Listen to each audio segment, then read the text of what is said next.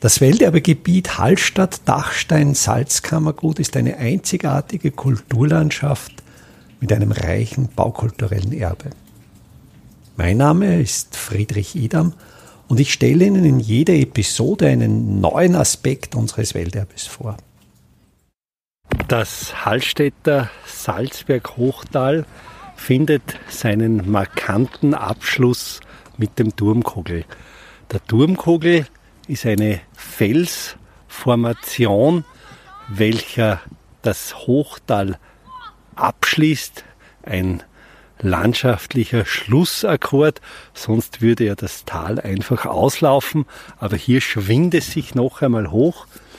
Turmkogel ist zur Zeit der Wintersonnenwende der einzige Ort, an dem die Sonne scheint. Und diese spezielle Auszeichnung hat ihn schon in prähistorischer Zeit als Kultstätte prädestiniert. Einerseits eine markante Stellung am Ende des Salzberg-Hochtals, aber genauso gut aus von Hallstatt aus sichtbar, vom gesamten See aus sichtbar dieser markante Kogel und bei archäologischen Grabungen hat man natürlich entsprechende prähistorische Funde gemacht. Es ist immer ein sicherer Indikator, wenn Bergspitzen, man spricht hier von sogenannten Bergspitzen, Sonnenuhren, zu wesentlichen Zeiten des Jahres, wie etwa der Tag- und Nachtgleiche oder der Sonnenwende, ganz spezifische Besonnungen haben. Hier findet man mit sehr hoher Sicherheit immer diese prähistorischen Kultstätten. In historischer Zeit war natürlich der Punkt, dieser Abschluss des Tals, bestens dazu geeignet, das Salzberg-Hochtal und damit den gesamten Bergbau zu sichern. Der Turm wurde im 12. Jahrhundert errichtet, natürlich mit militärischer Intention. Es gab damals kriegerische Auseinandersetzungen zwischen den damals selbstständigen Staat Salzburg und den habsburgisch beherrschten Erzherzogtum, dem Land ob der Enns. Die Salzburger Erzbischöfe wollten verhindern, dass die Habsburger ebenfalls mit Salz auf den Markt kommen. Es gab einen kriegerischen Überfall auf Gosau. In Gosau gab es zu dieser Zeit auch eine kleine Salzproduktion, die wurde von Salzburger Truppen zerstört. Daher war man natürlich dann in Hallstatt daran interessiert, das Hochtal militärisch zu sichern. Der Rudolfturm selbst besteht aus mehreren voneinander abgesetzten Baukörpern. Wesentlich ist natürlich der eigentliche Turm, der sich im östlichsten Teil des gesamten Komplexes befindet. Er hat einen quadratischen Grundriss. Die Mauern sind einen Meter achtzig stark, bestehen aus Kalkstein, Bruchsteinmauerwerk.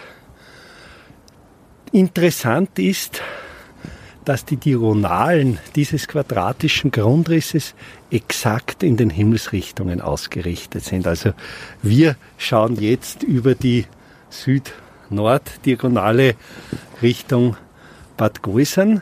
Dadurch ist es möglich, durch diese diagonale Ausrichtung, dass eigentlich keine Seite im Schatten steht. Es gibt ja eigentlich nur eine Nordkante, aber keine Nordfläche. Vom Äußeren hat natürlich dieser Turm wesentliche Änderungen erfahren, vor allen Dingen in der Dachkonstruktion. Bis ins 19. Jahrhundert hinein besaß dieser Turm einen auskragenden Holzaufsatz mit einem Wehrgang, hatte also wirklich noch diesen fortifikativen Charakter, wurde dann in der Biedermeierzeit tatsächlich mit dem Ansatz, um ihm ein gefälliges Äußeres zu verleihen, mit einem Mansarddachartigen Aufsatz versehen. Also es ist leicht geschweift, es ist eine Sparrendachkonstruktion mit sogenannten Anschüblingen, die dem Turmhelm einen sehr eleganten Anzug verleiht, ihm einen schönen Schwung gibt. Die Kanten des Turms sind mit großen weißen Putzquadern versehen, während die Mauerfelder mit Rieselputz ausgeführt sind, so dass sich auch hier wieder dieser hell-dunkel-Kontrast ergibt. Die weißen Eckquadern treten hervor, die Rieselputz, der eingefärbte Rieselputz tritt optisch zurück. Der Rudolfsturm war bis 1954 die Wohnung des Bergmeisters von Hallstatt. Das heißt, erst als 1954 die Salinenverwaltung ins Tal verlegt wurde, erst da verlor der Turm seine betriebliche Bedeutung. Das heißt, er hat fast 800 Jahre lang seinen Zweck als Verwaltungssitz erfüllt.